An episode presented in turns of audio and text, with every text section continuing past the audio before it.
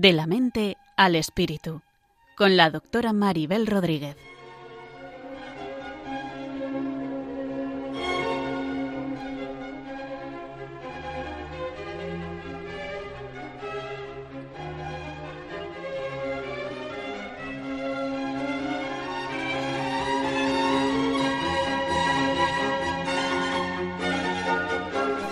Saludos a todos y bienvenidos a un nuevo programa de la mente al espíritu, un programa que pretende tender puentes desde la psicología y la psiquiatría hacia la espiritualidad, hacia la religión, para tener una idea del ser humano más global, más completa, que nos ayude a llevar una vida más armónica y equilibrada.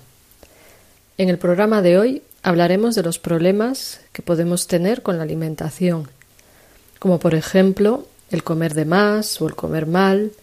El comer mal puede ser comer cosas que no debemos, llevar una dieta insana, eh, no comer alimentación que beneficia nuestra salud, etc. Y hablaremos también de los extremos que supone una mala alimentación, como es el caso de los trastornos de la conducta alimentaria, de los que los más conocidos son la anorexia o la bulimia, trastornos que generan muchísimo sufrimiento a quienes lo padecen y graves riesgos para su salud física y mental. Son trastornos que suponen un riesgo relativamente elevado de mortalidad y que hay que tomarse muy en serio.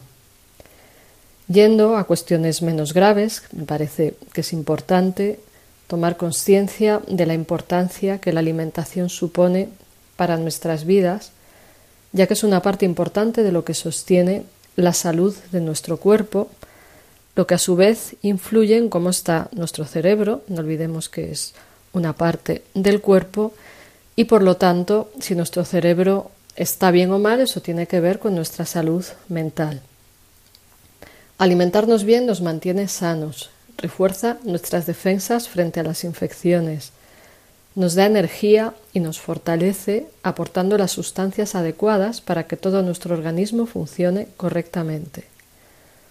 Por otra parte, la mala alimentación es uno de los factores más importantes que nos predisponen a enfermar, especialmente según vamos cumpliendo años. Una mala alimentación predispone, por ejemplo, a enfermedades del corazón, a la hipertensión arterial, a la obesidad, a la diabetes e incluso a tener cáncer. La mala alimentación hace que nuestros cuerpos estén también más débiles, que nuestros cerebros sufran y no funcionen bien, lo que nos hará más vulnerables a padecer trastornos mentales, como por ejemplo la ansiedad o la depresión. En casos menos graves, el no alimentarnos bien supondrá que tengamos problemas de concentración, de memoria, falta de energía mental, irritabilidad, baja tolerancia al estrés nos afectará más, insomnio, cansancio excesivo, etc. Y todo esto a su vez también va a influir en nuestra vida espiritual, pues al no tener la mente bien centrada, despejada, mm, adecuadamente alimentada, no estaremos bien en lo que estamos y no tendremos energía suficiente para enfrentarnos al día a día o para la práctica espiritual o para relacionarnos con los demás. Volviendo al cuerpo, recordemos que, como dice San Pablo, el cuerpo es templo del espíritu y que por lo tanto su cuidado es necesario por respeto a la vida y por responsabilidad con nosotros mismos y con nuestras tareas cotidianas. Tener un cuerpo adecuadamente cuidado, y no hablo del culto al cuerpo, hablo de un cuidado adecuado, tener el cuerpo adecuadamente cuidado supondrá más equilibrio y fortaleza en los distintos aspectos de nuestra vida, pues el cuerpo, como un instrumento, dará mejores frutos si está bien afinado, en armonía y bien preparado para lo que nos venga cada día. Algo que obviamente, como ya he dicho, no pretende el culto al cuerpo, sino la conciencia y la responsabilidad ante la vida, la salud y el estar con las mínimas fuerzas necesarias para cada tarea que nos venga por delante. Por lo tanto, insisto, el cuidado de nuestra salud a través de la alimentación resulta importante para todo ello. El cuidado de esa alimentación y la toma de conciencia de que puede impedirnos alimentarnos bien puede acabar añadiendo más equilibrio a nuestras vidas a un nivel global. Así que, por la importancia que consideramos que tiene para tener un equilibrio vital, buena salud física, buena salud mental, vamos a abordar esta cuestión a lo largo del programa de hoy, también con la colaboración de la psicóloga María Bermejo, experta en trastornos de la conducta alimentaria, en estrés y en depresión.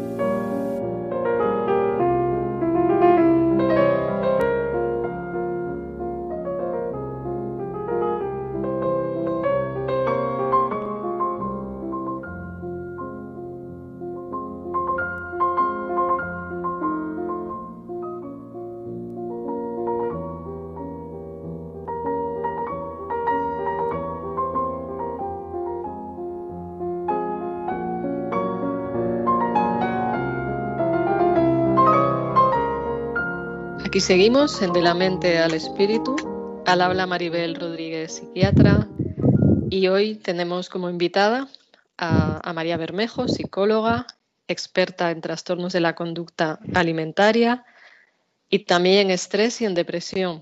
Pues bienvenida María, nuevamente gracias por estar aquí con, con nosotros. Hola, buenas tardes Maribel, encantada, un placer. Fenomenal, pues hoy vamos a hablar como ya he señalado en la introducción, sobre temas de alimentación y trastornos de la conducta alimentaria, pues son muchas las personas que sufren problemas con su alimentación, incluso a veces graves, como esto que se llama trastornos de la conducta alimentaria, por ejemplo, la anorexia y la bulimia, que serían como los casos más extremos, pero también sabemos que muchas personas sufren otro tipo de problemas con esta alimentación sin ser tan graves. Con respecto a estos, mm, sabemos que muchas personas les llevan a perjudicarse con la comida, como no seguir una alimentación sana, les llevan a comer de más, perder el control temporalmente con la alimentación, pues de repente comiendo de más, cuando se tiene ansiedad, pues no se toma la bolsa de patatas fritas, el, el paquete de magdalenas, etcétera, se da un atracón o incapacidad para seguir la dieta, etcétera mi experiencia son problemas bastante comunes y que muestran las dificultades de, muchos para regularse con este tema. ¿A ti qué te parece que reflejan este tipo de problemas en relación con la alimentación? Pues yo creo que estos problemas suelen reflejar eh, pues una dificultad para, identificar y gestionar las emociones. ¿no? Esto que se habla tanto últimamente de la inteligencia emocional, de aprender a identificar qué es lo que siento, qué es lo que me pasa y cómo gestionarlo, em, pues cuando, cuando, no está bien desarrollado suele dar lugar a, estas, a estas problemáticas. ¿no? Pues, mm, se me ocurre, por ejemplo, pues que llegas de, del trabajo a casa y llegas, tu jefe te ha humillado, te ha hablado mal en una reunión o, o estás muy estresado porque te han puesto una carga muy grande ¿no? que no puedes asumir en el trabajo y llegas estresado o triste o agobiado y, lo primero que haces después de quitarte la mascarilla y echarte gel es ir a la cocina y abrir la nevera y arrasar, ¿no? Pues esto es un, problema de autorregulación, porque muchas veces no nos damos cuenta de cómo ha ido el día, qué nos ha ido pasando y, y cómo intentamos regular no muy conscientemente esas emociones muchas veces por medio de la ingesta, ¿no? O puede que seas madre y no has parado desde que te has levantado a las 7 de la mañana y sin parar una cosa, otra, otra, otra. Llegan las 10 de la noche, ya los niños se han acostado y te vas a la cocina y picoteas ahí de forma ansiosa todo lo que pillas Em, pues no siendo muy consciente de eso que estás haciendo, ¿no? O con, ganas de tumbarte ya en el sofá y que termine el día, o porque es un momento de placer inmediato y, así pues sientes que te estás desfogando, o como que transgredes un poco después de todo el día de, tener todo bajo control. Yo creo que esto es, muchas veces lo que hay debajo, ¿no? Problemas dentro de, de, lo que no son patologías serias, ¿no? Cosas que le pasa a mucha parte de la población. Sí, cuando están con, esos problemas con las emociones, ¿no? Se activan emociones y entonces no saben manejarse muy bien con ellas, ¿no? Sí, yo creo que en esto de las emociones, yo creo que es importante que, todos sepamos pues que, todas las emociones tienen una función, ¿no? En la calle se oye mucho esto de eh, eh, pues emociones malas y emociones buenas. Pues no hay emociones malas y buenas, ¿no? Son agradables o desagradables porque todas, todas son buenas, ¿por qué? Porque todas tienen una función, todas sirven para algo, sirven para pues hacernos parar, a lo mejor, para que aprendamos a identificar qué cosas nos están haciendo daño o de qué nos tenemos que alejar. Entonces, lo malo no es la emoción, no es que tengas rabia o tristeza o angustia. Lo malo es que no sepas gestionarlo, ¿no? que, reacciones de una forma desajustada. Em, entonces, yo creo que es importante que, podamos eh, aprender a identificar qué es lo que sentimos y pensar qué formas de reaccionar hay más sanas que, pues, por ejemplo, atracarse eh, o vaciar un armario mm, de, la cocina en los momentos de máximo estrés. Claro, claro, además que, ahí hicimos un programa dedicado a, la gestión emocional, o sea que ahí hay un tema que todos tenemos que aprender y yo remito a los oyentes a, escuchar el programa que está en los podcasts, que hablamos de las emociones, de cómo son, de cómo relacionarnos con ellas. Pero yendo a esta cuestión específica de la que vamos hablando, de la alimentación, que también tiene que ver con emociones, ¿nos podrías dar alguna idea de, qué recomendaciones se pueden dar a quienes les pasa esto? O sea, que, la emoción les descoloca y acaban desajustando su alimentación. Mm, claro, mira, yo, yo en consulta siempre recomiendo pautas muy sencillitas, ¿no? que parecen muy tontorronas, pero que realmente hacen cambio si las llevamos a la práctica en la vida cotidiana, en el día a día. Entonces, algo tan sencillo como parar en ese momento en el que vamos atolondrados, vamos rápido o estresados o venimos agotados. Para, para un momento, respira o siéntate en una silla, respira, ¿no? Está un rato em, respirando, atento a, cómo entra y sale el aire de, tus pulmones e intenta identificar qué sientes. Antes de entrar en la cocina y, arrasar, intenta identificar qué sientes, qué te pasa, estás triste o estás enfadado o estás frustrado e intenta darle una solución eh, sana a eso, ¿no? Pero para y respira antes. Y yo creo que Em, pues a estas personas ¿no? que, les pasa esto, que muchas veces pues, nos puede pasar a todos, ¿no? En el día a día podemos tener épocas en el año que sean más estresantes. Eh, yo invitaría también a, intentar conectar con, ellos mismos, ¿no? que todos podamos conectar con nosotros mismos, porque estar poco conectado eh, puede hacer que utilices la alimentación como una forma de alienación. ¿no? Entonces, en este sentido, pues meditar eh, o rezar, eh, pasar tiempos de silencio, de pensar, de aunque tengas una vida muy estresada, que todos tenemos un día a día muy, muy atolondrado, ¿no? Pero intentar hacer tiempos de silencio, de meditar, de rezar, de parar, eh, yo creo que puede ser una ayuda. Sí, para escucharte mejor, ¿no? Para escuchar mejor cómo te sientes, cómo está tu cuerpo, cuál es tu necesidad real, entiendo, ¿no? Eso es eso es. Y luego mm, también se me ocurría que como una recomendación, a ver, estos, estos problemas también pues muchas veces indican una dificultad de la persona para demorar el placer. ¿no? Vivimos en, la sociedad de la inmediatez, en la que todo lo tenemos eh, a golpe de un clic. Em, incluso casi eh, podemos saltar los anuncios en la televisión, ¿no? Cuando éramos más jóvenes o más pequeños no, pues nos chupábamos 10 minutos de anuncios tranquilamente y ahora, pues mientras tanto, nos, vamos distrayendo y vamos teniendo muchos estímulos para no pues para no tener que demorar el placer, ¿no? Entonces, en esta sociedad de la inmediatez yo creo que es importante que podamos educarnos en el autocontrol, no de una forma patológica de tener todo, todo, todo bajo control, sino en poder demorar el placer inmediato. Porque luego muchas veces aparece el sentimiento de culpa porque no querría haberlo, ah, pues haberme comido la nevera entera em, si yo hubiera identificado que, necesitaba estar calmado. Entonces, es verdad que el cerebro prioriza em, por el gusto a corto plazo. El cerebro es muy listo y quiere placer inmediato. Está bien hecho el cerebro, ¿no? Pero nosotros podemos ser dueños. Em, o sea, que el cuerpo no nos, no nos domine en absolutamente todas las pasiones y necesidades, ¿no? sino que, que podamos profundizar ahí un poco en los valores, qué es lo que para nosotros es importante. Claro, y saber esperar un poquito, o sea, a veces simplemente es esperar, te pones a hacer otra cosa, te distraes un poco, ves qué sentido tiene el ser dueño de ti, ¿no? a veces dices el impulso es ir a la nevera, dices, a ver, paro, respiro un poco, mm, me escucho, veo cuál es mi necesidad real y, a veces simplemente parar y no responder el primer impulso puede hacer que uno se regule mejor, por ejemplo. Eso es, eso es. O sea, cultivar la, la virtud del autodominio, ¿no? De no hacer caso a todo lo que nos pide el cuerpo cuando vemos que no es sano. ¿no? Porque está bien escuchar nuestro cuerpo, pero hay veces que nuestro cuerpo nos dice cosas que no son sanas. Por ejemplo, pues se me ocurre en una depresión, eh, el cuerpo te pide, mm, hablando llanamente, quedarte hecho una seta en el sofá y, o meterte en la cama y no salir. Entonces ahí pues hay que, hay que meter también un poco de razón y de, mm, de análisis. ¿Esto es bueno para mí? ¿Esto es sano? ¿O esto no me lleva a ningún bien? Pues en la alimentación lo mismo ver qué es bueno para mí y, poder eh, educarnos un poco en esto, ¿no? en el autodominio, en la templanza, de forma sana. Claro. Pues sí, pues sí me parece importante y bueno, para eso, si uno no es capaz por sí mismo, pues recurrir a, un psicólogo, a un profesional para que le ayude a manejarlo, ¿no? Mm.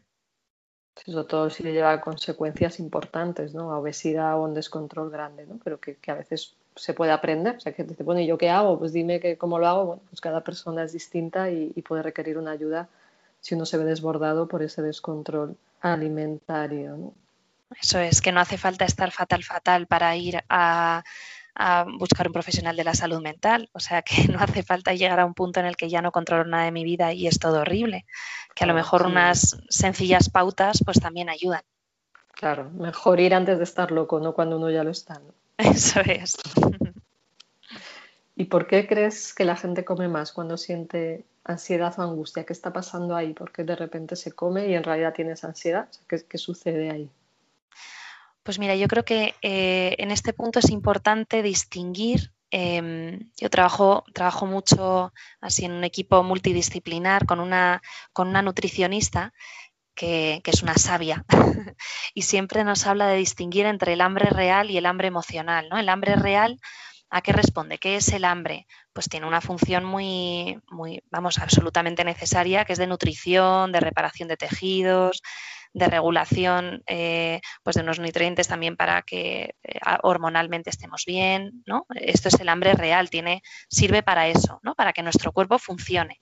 Y luego hay eh, un hambre que es el hambre emocional, que muchas veces respondemos a él como si fuera hambre real, que es que necesito eh, premiarme por algo eh, o distraerme de algo que me está haciendo daño.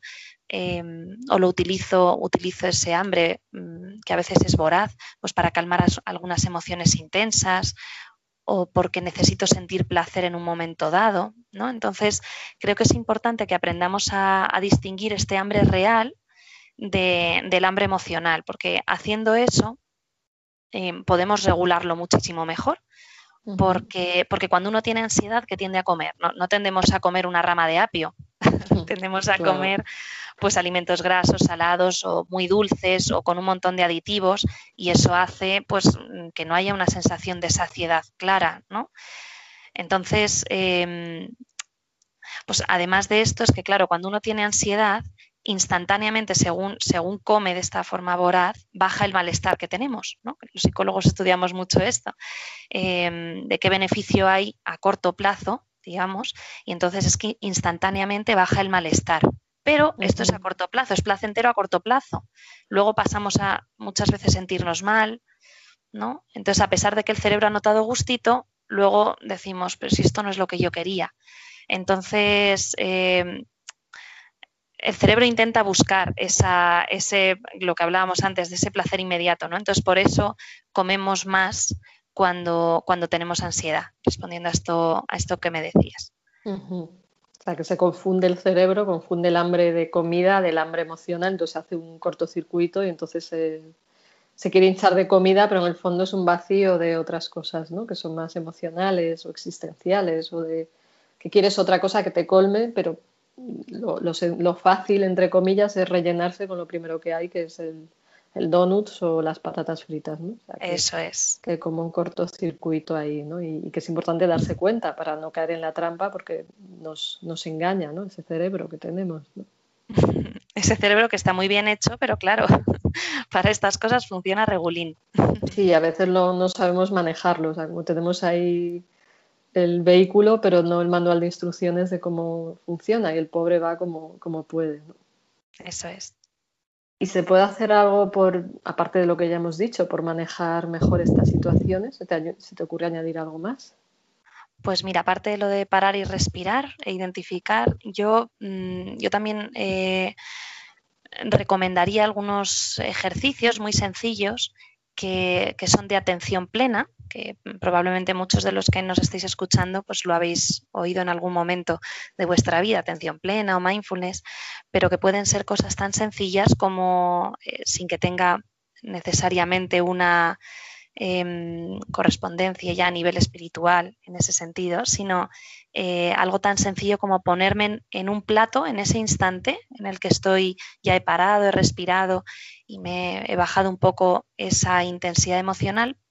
Yo invitaría a que te pongas en un plato la comida que piensas que es adecuada a comerte en ese momento, ¿no? Y, que y que no te lo comas de pie en la cocina mm, así en un momento, sino que te vayas al salón o al comedor que te sientes, que te pongas la mesa para comer bien y que disfrutes de esa ingesta, ¿no? que te sientes a degustarlo, conectando eh, con lo que estás sintiendo en ese momento, con, los cinco sentidos al comer ese plato.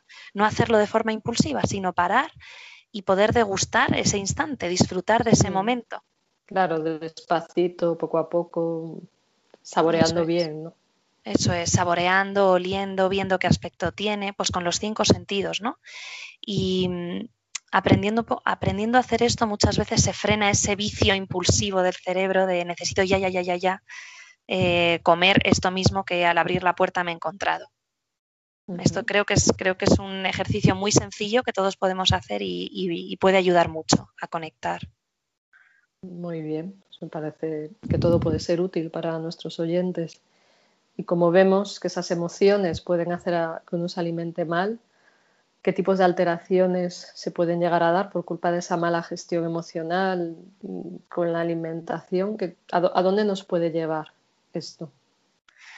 Bueno, pues esto nos puede llevar a muchas eh, bueno, patologías más o menos serias. La obesidad, por ejemplo, es es lo primero en lo que podemos pensar cuando se nos ocurre una persona que tenga este problema de regulación emocional, que no siempre la obesidad es por esto, evidentemente, ¿no? Que también hay muchos factores orgánicos que influyen en esto y para esto están eh, los médicos y los especialistas. Eh, en, en, estos problemas, ¿no? Pero muchas veces la obesidad viene también por esto, por una mala alimentación, por comer con ansiedad, puede empezar por esto pero también puede aparecer diabetes, hipertensión. Eh, bueno, que te voy a contar a ti, ¿no? Que eres médico y conoces mejor estas cosas, pero también puede llevar a los, pues a los muy temidos trastornos de conducta alimentaria, ¿no? Que nos sonarán más por anorexia, bulimia, trastorno por atracón, que son patologías más serias.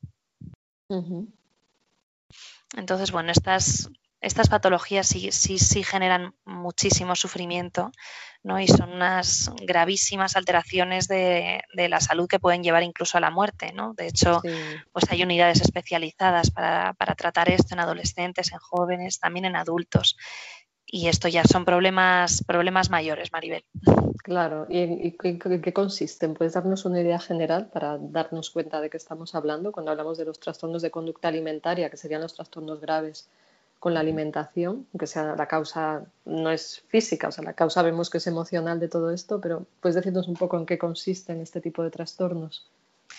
Sí, pues mira, por mm, hacer así como una visión general, ¿no? porque esto lo tiene que diagnosticar un especialista en trastornos de conducta alimentaria y no es bueno que nos pongamos que, pongamos etiquetas de ay, pues mi, a mi hija, según lo que he oído en este programa, a mi hija lo que le pasa exactamente es esto. O tal. Yo diciendo esto previamente, ¿no? porque siempre es bueno eh, que, lo, que lo evalúe un profesional pues son problemas en los que existe un rechazo al cuerpo mm, bastante potente, ¿no? Problemas muchas veces de autoimagen. Em, pues estas personas se, perciben de una forma distorsionada, ¿no? No, ven, no ven su cuerpo como realmente los demás lo vemos. Claro, se ven gordas y están esqueléticas, por ejemplo. por ejemplo, eso es. O no tienen, no tienen por qué estar a lo mejor esqueléticas, pero se ven mórbidas, ¿no? Casi obesas.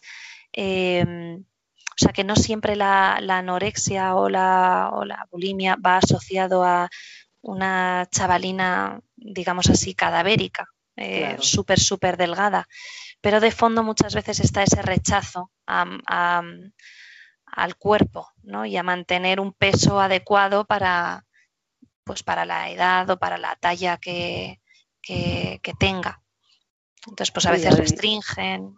Sí, y además se ven mucho peor de lo que están. O sea, cuando hablas de la distorsión, por si alguien no lo entiende, o sea, es como que te ves deforme, te ves mal, te ves solo los fallos, ¿no? O sea, hay como una hiperatención y un perfeccionismo con el cuerpo y te estás viendo mal, ¿no? aunque no estés mal, ¿no?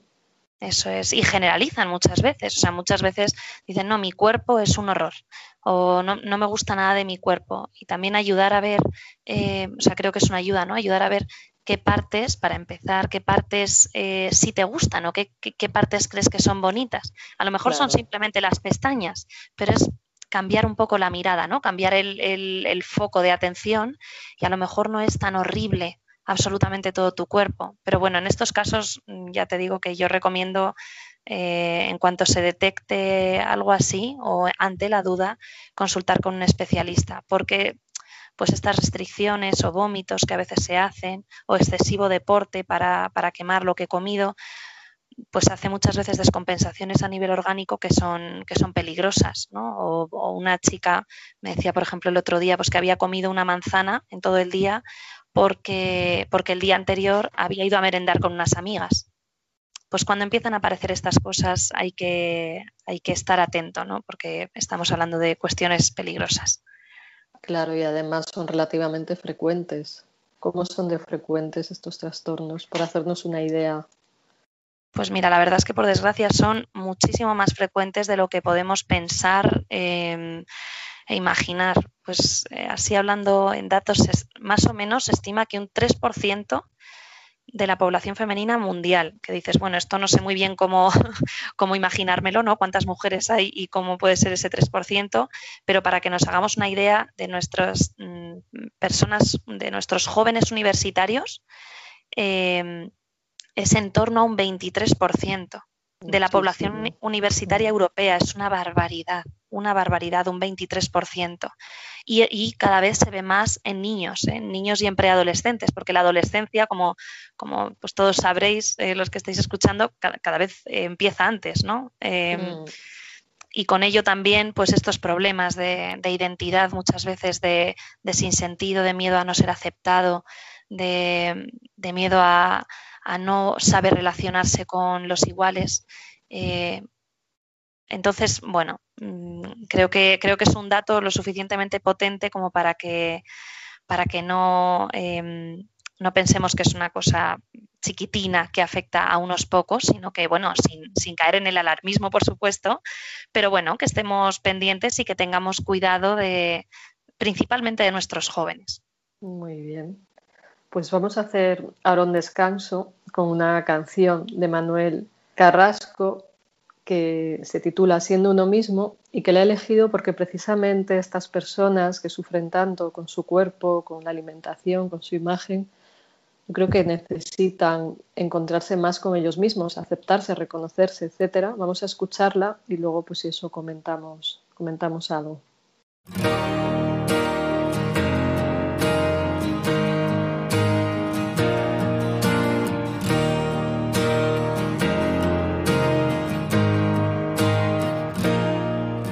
Soy ejemplo para nada y para nadie. Tengo miserias como cualquiera de ustedes. 14 marcas que me duelen en el alma y 100 defectos que me siguen y no aprenden. Las dudas se divierten, no descansan nunca, como los miedos que siempre estarán presentes. A veces sonrío sin ganas y al revés, que a nadie importa, nadie tiene que saber y aunque las cosas con el tiempo no se olvidan, voy a estar más alerta, más tiempo conmigo. que cada vez soy más consciente que la vida, sin darnos cuenta, se consume en un suspiro. Voy a quererme para quererte mucho más, voy a tratar de ser mejor y más valiente. Es el momento de enfrentarse a la verdad, que ya está bien de procurar y perder siempre. Recuerdo que un día fui fuerte, recuerdo que no juzgué a nadie, porque cuando me siento débil, aún sigo queriendo, queriendo matarme, qué duro es a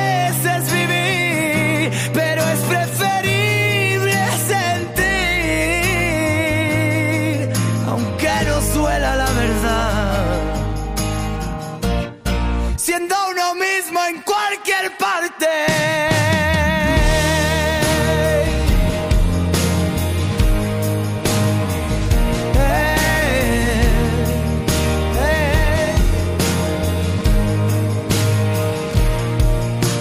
Que entiendo lo que mis padres de niño siempre decían con el corazón temblando, nunca te fíes del que quiera ser tu amigo, que con un caramelo te mete en el saco y piensa si eres uno más de los que estrellan su tiempo en un televisor de color rosa. Y si es verdad, yo fui dote que te molesta. Si no te gusta otra cosa, mariposa. Dice un amigo que no tenemos remedio. Abrir el corazón siempre nos sale caro. Que no me importa lo perdido si es sincero. A mí me importa todo el vino derramado. Yo que forjé mi historia con los buscavidas. Pierden el tiempo los que intentan que me frene. Por eso ahora si me escuchas, no te rindas. Siéntete libre y orgulloso de quien eres. Recuerdo que un día fui fuerte. Recuerdo que no juzgué a nadie, porque cuando me siento débil, aún sigo queriendo, queriendo matarme. Qué duro es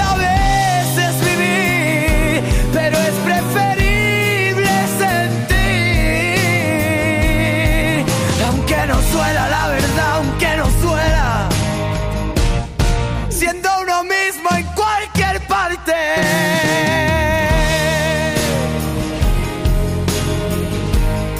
siendo uno mismo en cualquier parte.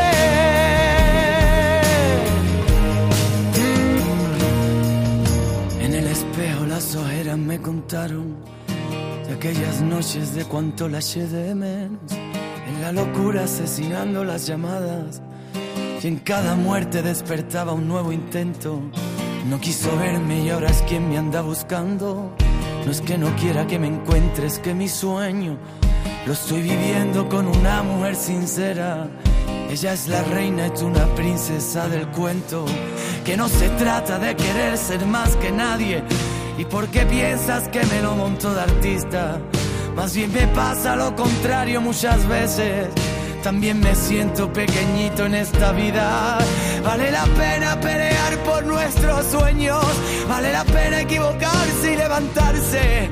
Vale la pena liberarse y ser el dueño de la verdad siendo uno mismo en cualquier parte. Recuerdo que un día fui fuerte. Recuerdo que no juzgué a nadie. Porque cuando me siento débil, aún sigo queriendo, queriendo matarme. Qué duro es a veces vivir, pero es preferible sentir. Ey, siendo uno mismo en cualquier parte. Estás escuchando De la mente al espíritu con la doctora Maribel Rodríguez aquí en Radio María. Aquí seguimos en De la mente al espíritu. Al habla Maribel Rodríguez, psiquiatra. Estamos hablando hoy con María Bermejo, psicóloga y experta en trastornos de la conducta alimentaria, en depresión, en estrés. Y acabamos de escuchar la canción de Manuel Carrasco, Siendo uno mismo, que nos pone de manifiesto la importancia de aceptarnos y de encontrarnos con, con quienes somos. No sé, María, si tú, a ti te surge algún comentario de esta canción. me ha parecido, pues sí, Maribel, me ha parecido bonito eh, cómo empezaba, ¿no? Que decía, em, tengo miserias como cualquiera de ustedes, eh, no soy ejemplo para, nada ni para nadie. Me parece bonito el, que se explicite esto eh, así abiertamente, ¿no? El poder expresar y reconocer la vulnerabilidad que todos tenemos. O sea, que no somos perfectos, que tenemos nuestros límites. Me, ha llamado la atención que empezara así la, canción. Y luego, una cosa que también me ha gustado mucho eh, es que habla del, habla del miedo. Un poquito más adelante, em, habla del miedo, que, yo creo que en, todos estos problemas de los que estamos hablando suele haber muchas veces de fondo un miedo profundo a no cumplir las expectativas de los demás, muchas veces de los padres, tantas, tantas chicas que tienen miedo a dejar de ser la, la niña perfecta o tantos padres que dicen, ay, es que ha llegado la adolescencia y y qué diferente es a como era antes, ya no es cariñosa. Entonces, este miedo a no cumplir las expectativas o a no ser aceptado por otros o a no ser suficiente, creo que muchas veces es la base de, estas heridas emocionales, de estos problemas que, terminan manifestándose muchas veces en, en, cuestiones de alimentación. Sí, en lo que se llama esos trastornos de conducta alimentaria, como la anorexia y la bulimia, donde también todo lo que dices me, recuerda a lo que a veces hemos hablado en el programa del tema del narcisismo, que es muy frecuente en nuestras sociedades, donde a la persona le cuesta saber quién es uno, no percibe unas raíces profundas que, que le conecten con un sentido de vida por el que merezca la pena vivir y vive atrapado en su imagen en el egocentrismo que paradójicamente le hace sufrir más. O sea, cuanto más se mira uno el ombligo, a veces más solo se queda y más, y más egocéntrico sigue siendo. ¿no? Entonces, también estos trastornos, y entramos un poco en hablar de las causas, me parece que, que tienen que ver en parte, o sea, hay muchos factores que lo vamos a ir hablando, ¿no? pero en parte con esa presión sobre la imagen que también sufren los propios padres y madres de aparentar, esa presión porque los niños y niñas sean perfectos. Entonces también me mm. parece un tema a reflexionar que está pasando en nuestras sociedades que vivimos tanto con esta presión de la imagen, porque en otras culturas no hay este problema. Habrá, otros, pero no está este tema de los trastornos de la conducta alimentaria porque hay otros valores o otras, otros focos de atención o están pasando hambre y esto no les da tiempo ni a pensarlo. Mm, eso es, tantas veces que ahora en, nuestra sociedad el problema del culto al cuerpo Em, que está tan normalizado eh, pues en la publicidad, en los medios, en las redes. Em, yo que también cacharreo bastante Instagram y distintas redes, pues porque hay que conocer en el mundo en el que, en el que se están moviendo nuestros jóvenes y adolescentes y también adultos, ¿eh? que, hay mucha gente enganchada a estas redes, pues se observa que bueno, hay una presión muy fuerte por, por, la perfección del cuerpo, porque todo aparente ser eh, estupendísimo, porque todo sea felicidad plena. Entonces, sí, yo creo que es importante profundizar un poquito en, todo esto. Sí, que nos pasa a nivel social, ¿no? Y, y un poco hacer la reflexión de ver hacia qué valores podemos encauzarnos todos para ayudar a estos jóvenes a, centrarse en ser ellos mismos, como decía la canción, en lo que merezca la pena. Eso es, en, descubrir cuáles son pues, las virtudes que, cada uno tiene, los puntos fuertes, las qué capacidades tiene y luego hacia dónde quieren dirigir su vida, ¿no? que muchas veces se pierde esto del horizonte, qué es lo que qué es lo que a mí me hace feliz, qué es lo que a mí me hace sentirme pleno, em, o sea, no solamente conectar eh, a los adolescentes, jóvenes o adultos eh, eh, hacia sí mismos, ¿no? como una autoobservación un poco egocéntrica, sino, sino también pues, qué pueden hacer de bueno para la sociedad, para el mundo en el que viven, en su entorno. Esto muchas veces simplemente cambiar esta, esta mirada ayuda mucho porque les da, da como una sensación de coherencia, ¿no? de coherencia vital y de, más de una mayor profundidad que ayuda a que no haya una mirada eh, hacia uno mismo constante de cómo soy, cómo tendría que ser, eh, qué se espera de mí. Que, mm. Claro, ahí hay que diferenciar el egocentrismo del autoconocimiento sano que abre la puerta a los demás, ¿no? El egocentrismo es estar pendiente absolutamente de uno mismo y cómo me miran y yo y yo y yo. Y el autoconocimiento sano lleva a la aceptación de tus propias vulnerabilidades, a ver tus potenciales, pero abriendo la puerta a, darse a los demás, no a, someterse desde la expectativa del otro, sino a darse desde que estás posicionado en quién eres, ¿no? O sea, yo creo que aquí o sea, es un tema un poco complejo quizás ahora para tratar, ¿no? Pero la reflexión de que hay que conocerse, aceptarse para poder abrirse a los demás también. Eso es. Y dentro de esta cuestión de que seguimos con los trastornos de conducta alimentaria, ¿qué más factores influyen, qué más causas consideras que, es importante tener en cuenta, sobre todo para que nuestros oyentes hagan una idea así de qué es lo que influye en, estos problemas? Bueno, pues mm, las causas son múltiples, ¿no? No, se puede, no se puede restringir a dos o tres, porque también depende muchísimo de los casos, eh, pero es verdad que yo lo primero que querría hacer para responder esta pregunta es desculpabilizar a las familias. Em, vamos a ver, muchas veces yo lo que veo en consulta o en la calle, ¿no? Por conocidos eh, que me pueden preguntar, oye, mira, es que mi hija, eh, yo noto que le pasan este tipo de cosas. A lo mejor es porque su madre em, ha tenido un mal vínculo con ella o es que no se siente querida por sus padres o muchas familias vienen con esta inquietud, ¿no? Que, les genera un sufrimiento muy profundo. Y vamos a ver, eh, o sea, efectivamente, las heridas emocionales, el no sentirse querido, que no significa que la familia no le quiera, sino que puede haber una distorsión en la percepción o puede haber pues, distintos problemas familiares eh, o individuales de esa persona, eh, bueno, pues pueden hacer que, se, que aparezcan estas problemáticas, pero no es el único factor. Evidentemente, eh, es uno más, pero pero hablando ya de la familia, creo que es importante que desculpabilicemos ¿no? y que veamos que la familia no es el problema, sino es parte de la solución. Yo esto lo enfoco ¿no? siempre así, es que la familia es parte de la solución. Entonces, esta, bueno, esta es una causa que la he dicho la primera, no porque creo, no porque sea la única, evidentemente, sino porque muchas familias vienen con esta, con este miedo y con este sufrimiento de fondo, ¿no? Y que ya no saben qué hacer.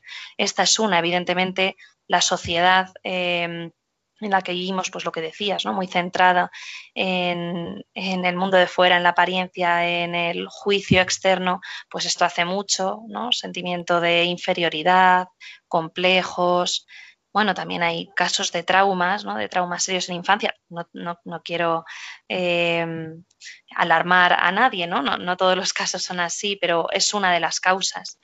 Eh, los medios, las redes y también una desorientación, yo creo una desorientación, lo que hablábamos antes de principalmente de los jóvenes acerca de, pues, de las metas vitales, de esto que hablabas de hacia dónde va, hacia dónde puede ir mi vida, ¿no? La falta de sentido, los valores. O sea, pueden ser muchísimas las causas y, depende de, cada persona. Sí, eso es muy importante verlo, que cada persona es un mundo y cómo ha llegado a esa situación de, de, quedar enganchada a un trastorno de la conducta alimentaria y como una adicción, porque puede haber diferentes tipos de vacíos, heridas que puede ser más de uno y necesitamos abordar los diferentes lugares y obviamente ayudar a las familias, porque aunque se generen a veces por el efecto de las relaciones familiares, no es que son los culpables, sino que necesitan aprender otra manera de, relacionarse y de gestionar todo lo que está sucediendo, ¿no? Eso es, y que muchas veces es tan fácil como que, pues que la familia no ha sabido muy bien cómo adaptarse a una eh, a un cambio, digamos, en, en el momento evolutivo de la familia. Una familia pasa de tener niños chiquitines a de repente tener adolescentes, a de repente los adolescentes empiezan a crecer y ya van teniendo una vida autónoma y muchas veces esos cambios generan eh, pues malestar, roces en las familias que a veces si la persona tiene una cierta vulnerabilidad, porque también hay una vulnerabilidad genética para esto, Em, pues pueden aparecer estas patologías. Por eso, por eso hago hincapié en no culpabilizar a un miembro u otro de la familia, sino que la familia de verdad que es parte de la solución. Claro, desde luego. y señalar que es muy importante en estos temas acudir a un profesional de la salud mental experto en estas cuestiones, no a cualquiera, donde cuáles son los tratamientos que pueden ser más eficaces. Bueno, pues hay distintos, hay distintos enfoques dentro de la psicología, pero eh, yo siempre recomendaría un, un, profesional de la salud mental que trabaje de forma multidisciplinar con distintos profesionales, ¿no? Pues un psicólogo que trabaje conjuntamente o colabore por ejemplo, con un psiquiatra, eh, con un nutricionista, endocrino. Eh, o sea, hay muchos profesionales que tienen que estar eh, vigilando y, cuidando y aprendiendo y enseñándole a esa persona a, cuidarse, que deberían formar parte de ese tratamiento multidisciplinar y, y, también de una forma integradora que, que yo animaría, como, esto, esto que hemos estado hablando antes, ¿no? que no solo es una cuestión de conducta o de emociones, sino que muchas veces también hay una, sensación de vacío vital, de, de sinsentido. Entonces yo invitaría a que se buscaran profesionales que tuvieran una perspectiva más amplia, ¿no? integradora, que miren un poquito más eh, fondo de la persona, de, a nivel más existencial. Claro, que tenga una antropología global donde se considere la mente, el cuerpo, lo existencial, el espíritu, o sea, que, que se vea a la persona como persona, no como un mecanismo biológico estropeado o algo a reeducar. ¿no? Eso es. Tenemos muchas dimensiones y mejor profesionales que tengan una mirada profunda sobre, sobre la persona. ¿no? Eso es. Y aparte de que esto, vamos, esto supone, este tipo de trastorno supone un abordaje complejo, eh, con super expertos, eh, podemos aportar alguna idea adicional que sirva al menos de reflexión a, estas personas, a sus familiares. ¿Querrías añadir alguna cosa más que pueda ser útil? Sí, yo creo que en este sentido, eh, bueno, como verás, soy un poco apasionada de, las familias y de la intervención a nivel familiar porque creo que es potentísimo. Y, en este sentido, yo creo que es imprescindible que, las familias, los padres muchas veces, aprendan a rescatar lo sano de, de sus hijos, ¿no? O, bueno, no solo los padres, también los amigos, ¿no? El entorno. Muchas veces cuando se ha etiquetado a la persona como enferma o como que está mal, eh, lo que en psicología llamamos el paciente identificado, eh, muchas veces al categorizar así como enfermo a la persona, se dejan de ver todas las cosas sanas, buenas, las virtudes que tienen. Entonces, pues nada, creo que es imprescindible que la, que la familia y el entorno aprenda a sacar qué virtudes tiene, a identificar qué cosas buenas tiene este, este chico, ¿no? Aunque, o esta chica, no solamente son, son, son chicas. Em, qué cosas sanas, ¿no? Aunque yo superficialmente vea pues que está un poco aislada en la habitación o aislado, que no habla, que está menos cariñosa, que eh, qué cosas buenas tiene, por qué le quiero, ¿Por qué, por qué le quiero, porque es mi hijo y qué virtudes tiene mi hijo y decírselo. Yo animaría a todos los que nos estén escuchando a que hagan esto, ¿no? A, explicitar, a decir em, qué cosas buenas tiene el otro, porque de ello también pues depende que se sienta querido, que a veces hay una distorsión ¿no? en mm. esto. Mm.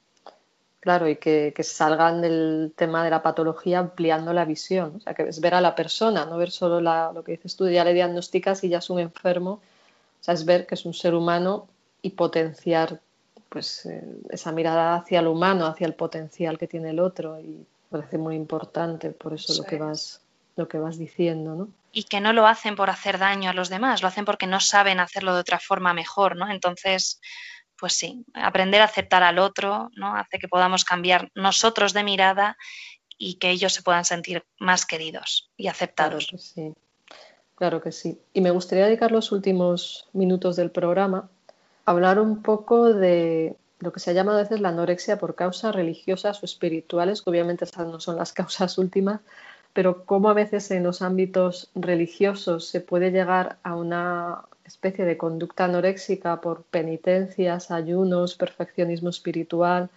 desconexión del cuerpo porque se desprecia el cuerpo, entonces eh, lo que se hace es que pues, de repente se come mal, se come solo pan y agua, que eso puntualmente pues no pasa nada, pero que como que se puede entrar en, alimentación insana o anorexias porque se desprecia el cuerpo y ahí pues eh, irse a un extremo y, bueno, a veces hay que incluso tomar como ejemplo Santa Catalina de Siena, que, que, hablaban que tenía una anorexia sagrada, que solo se alimentaba de la hostia consagrada, pero bueno, eso es un caso milagroso, no aplicable a cualquiera, ¿no? Entonces, no sé qué piensas tú de esta especie de anorexia en contextos de personas muy religiosas o muy estrictas en el ámbito religioso. ¿A ti qué te has visto algo de esto? ¿A ti qué te, qué te parece?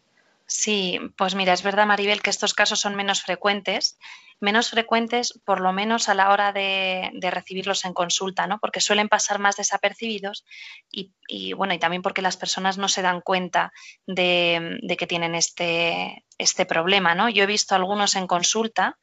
Eh, y que esconden muchas veces esta problemática detrás de penitencias aparentemente inofensivas, incluso buenas, ¿no? Aparentemente buenas a ojos de, pues, de sus directores espirituales o de confesores o de catequistas, preceptores, o sea que hay, que hay muchas personas que, pueden verlo como algo sano y es verdad que de forma puntual a nivel espiritual, pues la Iglesia eh, pues, eh, en su sabiduría ha puesto, ha puesto estas formas de ayuno y de penitencia em, como algo bueno para, acercarte a Dios. Pero cuando eso empieza a convertirse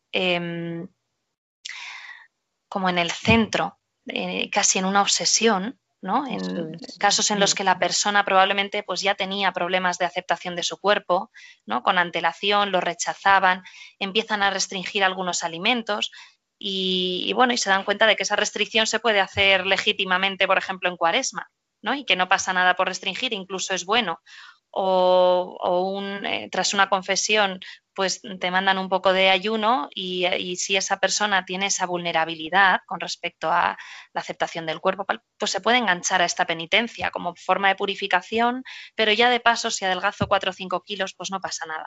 Claro, y además te sientes más santa que nadie y ese estado del ayuno te genera una especie de nube mental donde crees que estás en un estado de éxtasis. Bueno, lo digo un poco irónicamente, pero es que hay personas que les ocurre y en ciertas privaciones alimenticias sí se alteran los neurotransmisores cerebrales y la persona está como un poco drogada y se hace adicta a este estado de privación creyendo que está siendo más espiritual y lo que está cayendo es una especie de narcisismo de yo soy más santa que, que cualquiera. ¿no? Eso es, eso es. Eso, eh, por desgracia, es difícil de detectarlo, ¿no? Esto lo tiene que detectar más una persona a nivel individual porque es difícil que la familia, por ejemplo, se dé cuenta de estos casos. Entonces, yo en estos casos siempre le, cuando vienen a consulta, yo siempre le pregunto, vale, eh, está fenomenal que tú hagas eh, estas experiencias, eh, o sea, quieras hacer unas este tipo de penitencia, de ayuno, para em, purificarte o para ofrecerlo por el sufrimiento de una persona, vale, pero ¿qué pasaría si ese ofrecimiento, en lugar de estar relacionado con restringir alimentos, lo hicieras haciendo limosna? O privándote de otra cosa que no sea comida, como de un programa de televisión, de Sálvame Deluxe. o de... vendría bien. Claro, vendría fenomenal para todos los ámbitos de la vida de esa persona, ¿no? O qué pasaría si en vez de restringir en esto, pues te quitas del tabaco o de la hora y media que te tiras en Instagram em, o en Twitter. ¿no? O sea que si quieres hacer una penitencia lo puedes hacer de una forma en la que no corra riesgo tu salud, hablo de estos casos concretos en los que hay una patología ¿no? y un rechazo al cuerpo. No, no, significa que ahora en cuaresma, eh, los viernes, eh, pues hay que quitarse de Instagram. Eso cada uno piense y en conciencia elija, ¿no? Pero, pero, pero creo que es interesante que las personas que estén en esta situación se hagan esa reflexión. ¿Podría hacerlo? Si piensan que no, que les costaría ese cambio, deberían acudir a un especialista. Sí, porque ahí puede haber una forma de anorexia encubierta y casi santificada, donde la persona crea que está profundizando en su vida espiritual y lo que le pasa es que está cayendo en descontrol conductual, paradójicamente, ¿no? O sea, que, cree que se está regulando y al final se está esclavizando una compulsión alimentaria, de privación o de comer solo X alimentos creyéndose que, que está purificando purificándose o trascendiendo el cuerpo, que una cosa es trascenderlo, otra cosa es maltratarlo. Eso es. En este sentido, yo creo que también es importante para todos que podamos tener una perspectiva de educar en la belleza del cuerpo como creación de Dios. O sea, que no tengo por qué maltratarlo o modificarlo, sino que eh, el cuerpo como lo tengo, como lo ha pensado Dios para mí, pues es bueno y me ayudará a, llegar al cielo, entre otras cosas, ¿no? O a darme a los demás. O sea, como intentar ver el cuerpo como mm, no solo como una apariencia física que yo tengo que, cambiar o que hace, solo eh, esperar que los demás acepten, sino como algo bello, ¿no? Algo bello más, más, más trascendental. Claro, y entender, como dice San Pablo, que es el templo del espíritu, que, ha de ser cuidado, o sea, que uno dice, bueno, pues estoy obeso, mi cuerpo es bello, un poco lo llevo al extremo, ¿no? O sea, que, hay quien puede entender esto tan al pie de la letra que diga, pues ya no me cuido, ¿no? Es que estoy totalmente de acuerdo, pero es por matizarlo, por si alguien se acomoda. Y, y es decir, bueno, no es solo que tu cuerpo es bello, sino que favorezcas su salud y que esa salud es la belleza y que la salud del cuerpo favorece que el cerebro funcione bien y que el cerebro esté bien te hará estar más fuerte mentalmente y eso también reforzará tu práctica espiritual, etcétera. ¿no? O sea, machacándose uno no va a ser más espiritual, más bien está más compulsivo, más mm, autómata, más, más fanático. Entonces, o sea, creo que es bueno hacernos esta reflexión porque si no, en, ámbitos religiosos, incluso en ámbitos de conventos más mujeres o de monasterios, pues puede haber a veces unas rigideces que llevan luego a problemas de salud mental. Entonces, mejor detectarlo pronto para no irnos a extremismos, ¿no? Eso es, ni hacia un lado ni hacia el otro, justo. Eso es, eso es. Muy bien, María, pues ya toca ir terminando el programa. Eh, y bueno, repito tu nombre, María Bermejo, psicóloga experta en trastornos de conducta alimentaria, depresión y estrés. Y nuevamente te, te agradezco tu, colaboración, porque seguro que todo lo que se ha ido aportando, ha sido aportando, es, de utilidad. Así que nuevamente muchas gracias por, tu participación. Muchísimas gracias, un placer, Maribel, como siempre. Igualmente. Y doy la, la, dirección del email del programa por si alguna persona quiere hacer alguna pregunta, sugerencia, reflexión y enviárnosla. Y es el mail de la mente al espíritu arroba radiomaria.es y seguimos nuevamente en dos semanas, el viernes a las 8. Hasta pronto a todos.